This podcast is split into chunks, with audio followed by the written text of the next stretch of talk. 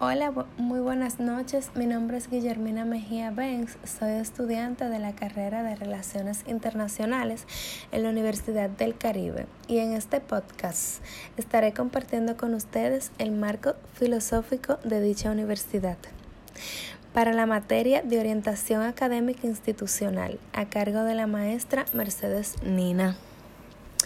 La filosofía de la universidad está enfocada en la formación y desarrollo integral con un ámbito humanista, tomando en cuenta los principios éticos y valores universales, para así poder mejorar las condiciones profesionales del egresado.